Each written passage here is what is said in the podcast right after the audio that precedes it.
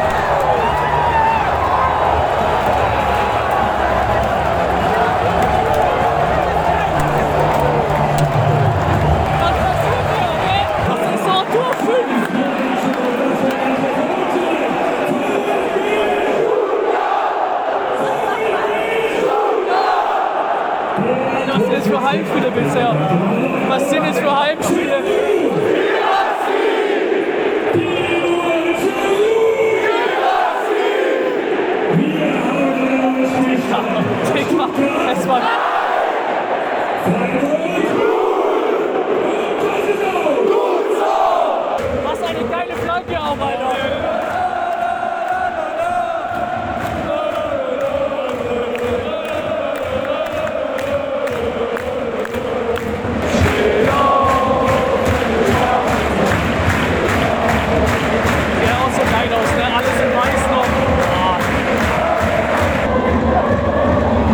passiert, wenn du Höhnes die ganze Vorbereitung gibst. Komm mal, was ist das? Wie die sich dann durchkombinieren. Boah, ist das eine geile Halbzeit, wirklich.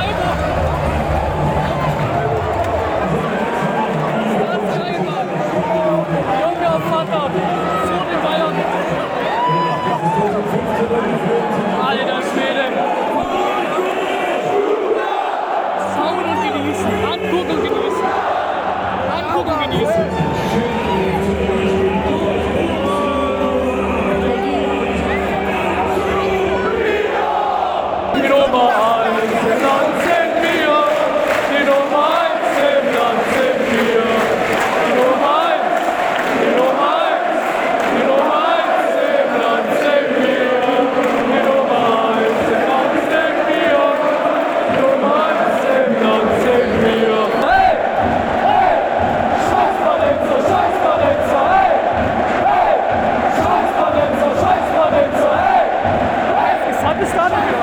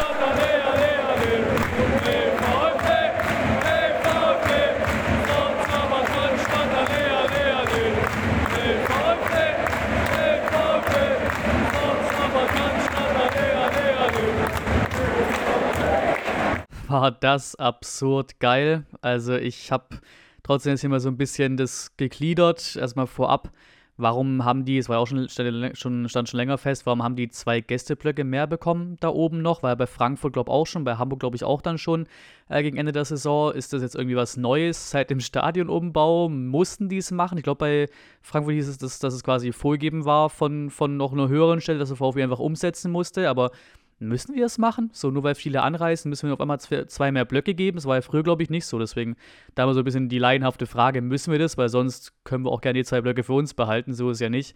Ähm, grandios Fußballwetter. Es war absolut alles angerichtet. Geile Temperatur, nicht zu warm, nicht zu kalt. Perfekt. Äh, auch perfektes Trikotwetter. Ähm, Stimmung ja, ist einfach jedes Mal schon, wenn es anfängt spätestens ab Stuttgart kommt, komplett Gänsehaut da, spätestens da jedes Mal aufs Neue. Ich finde es immer wieder krass wie zuerst die Version läuft mit dem Audio, mit dem Song und alles schon mitmachen. Dann, wenn der Song aus ist und man selber nochmal singt, nur die Fans und das nochmal so richtig scheppert und viel, viel lauter scheppert. Das ist unfassbar geil.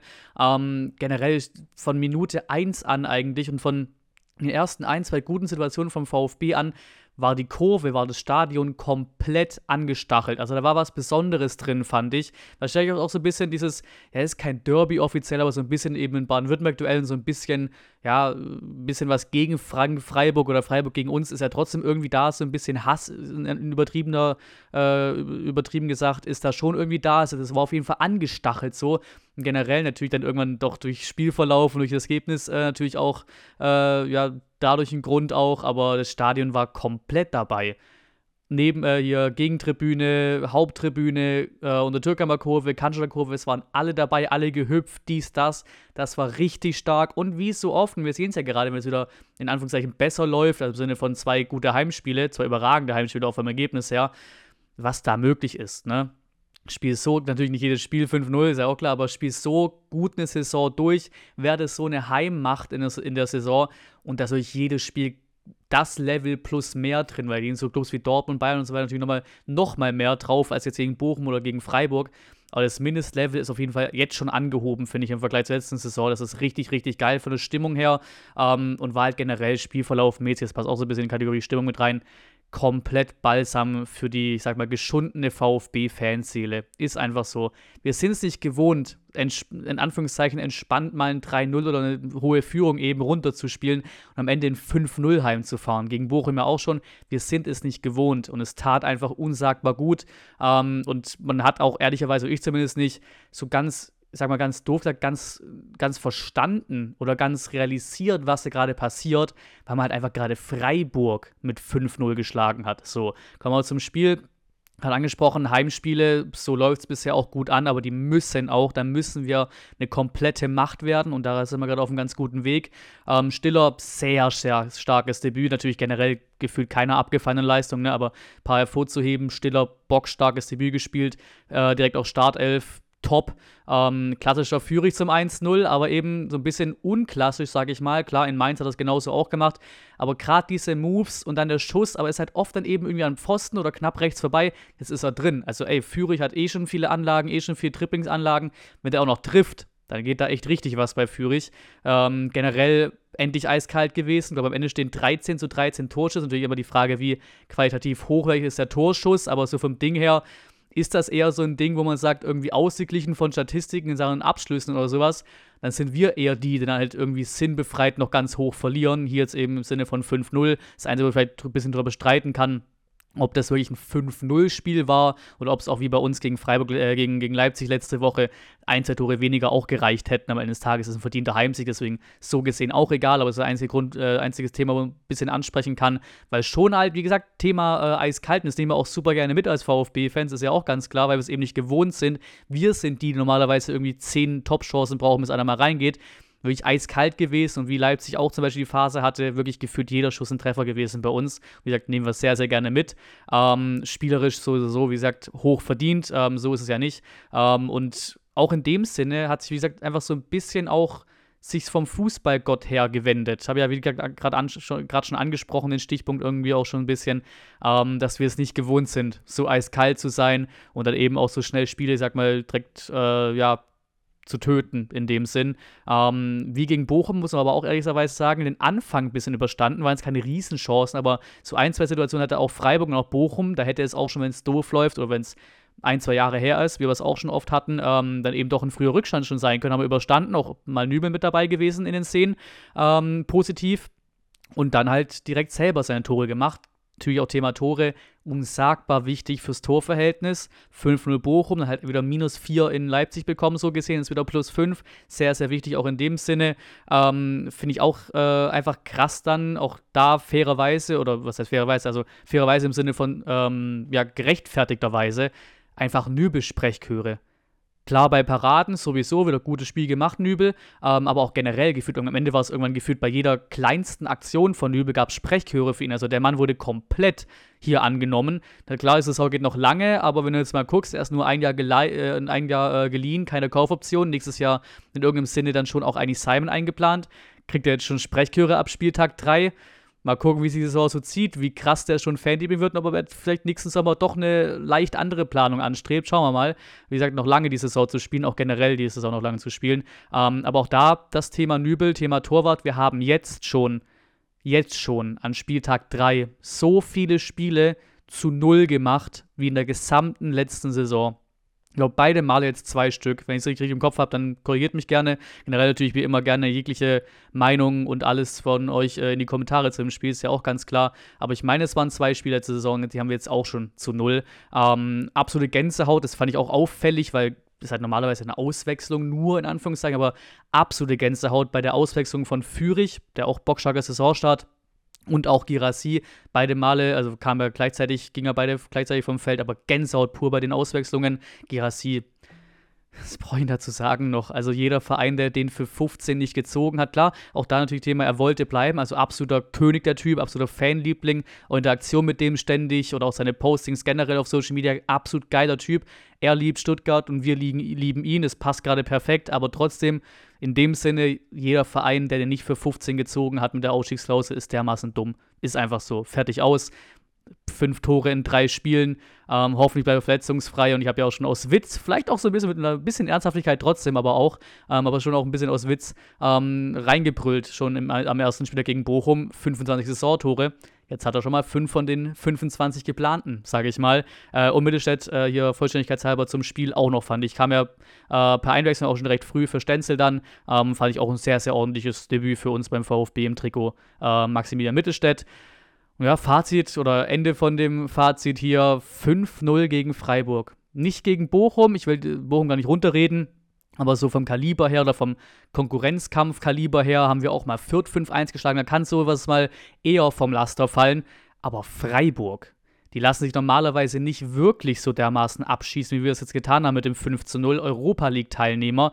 Das ist schon wirklich spielerisch sowieso. Auch Freiburg hat es ja zugegeben, Streich hat es zugegeben, komplett äh, äh, unterlegen gewesen. Aber auch vom Ergebnis her ganz, ganz großes Kino, was wir heute erlebt haben. Ähm, starker Saisonstart, sechs Punkte aus zwei Spielen und auf jeden Fall mal eine Halbzeit weggenommen, aber sonst auch jedes Spiel richtig gut gewesen, außer die zweite Halbzeit dann eben in Leipzig. Ähm, aber das gehört auch zum Prozess dazu. Wichtig eben auch mal, dass es ein guter Saisonstart ist. Letzte Saison erst Spieltag 10 den ersten Sieg geholt. Das ist schon recht früh Euphorie da, recht früh vielleicht auch eine Welle, die man ein bisschen mitreiten kann. Und dann vielleicht eben auch dadurch schon, wenn es irgendwann mal einknickt, weil du kannst eine Saison nicht dauerhaft mit 5-0 Heimsiegen durchspielen, ne? Äh, aber wenn es dann irgendwann mal einknickt, hast du auch ein bisschen Polster Polster dann schon da im besten Fall, wenn du jetzt eben eine gewisse Euphoriewelle äh, reiten kannst. Aber auch da ganz klare Geschichte und das sagen auch alle Verantwortlichen immer das Richtige: nicht träumen, nicht überdrehen, weiter so, einfach ne, das, das Thema weiter so, weiterarbeiten, genauso weiter so machen, aber eben nicht, nicht Träume anfangen oder über euphorisch werden. Natürlich gerne euphorisch werden. Stimmung war bockstark, war richtig geil, aber eben nicht träumen und nicht zu früh abdrehen, was wir ja auch teilweise, generell ist ja so ein Traditionsvereinsding, der vielleicht mal früher schon höher oder noch höher war, als, als er jetzt aktuell ist. So ein Thema, auch bei uns auf ein Thema, nicht zu früh überdrehen, einfach genießen. Das war auch so ein bisschen ein Punkt von dem Tag heute, finde ich, genießen. 5 gegen Freiburg, es passiert nicht all, alle Zeit, so ein Saisonstart, so eine Art und Weise, das zu spielen einfach genießen. Und so, letzte Länderspielpause, können wir erstmal genießen, die Länderspielpause da reingehen. Aber so muss auch in Mainz, muss auch in Mainz was gehen. Bremen hat die jetzt gerade 4-0 geschlagen und gegen Darmstadt zu Hause ist so oder so auch mal die letzten drei Spiele dann abgehakt, die letzten vier Spiele in der Bundesliga auch mal ganz außen vor gelassen. Also, als du schon drauf geschaut hast auf dem Spielplan, ist ganz klar, du musst zu Hause Darmstadt schlagen, wenn du drin bleiben willst. Und da ist da echt was drin. Deswegen mal schauen. Gerne eure alle Meinungen, äh, alle eure Meinungen so rum äh, in die Kommentare rein. Wie gesagt, genießt das. Hoffentlich habt ihr den Vlog auch genossen, den Audio-Vlog auch genossen. Ähm, ja, einfach ein Träumchen der Tag. Absolutes Träumchen. Danke fürs Zuschauen. Wie immer gerne kostenlos Abo und Like da lassen. Ganz klare Geschichte. Und bis zum nächsten Mal.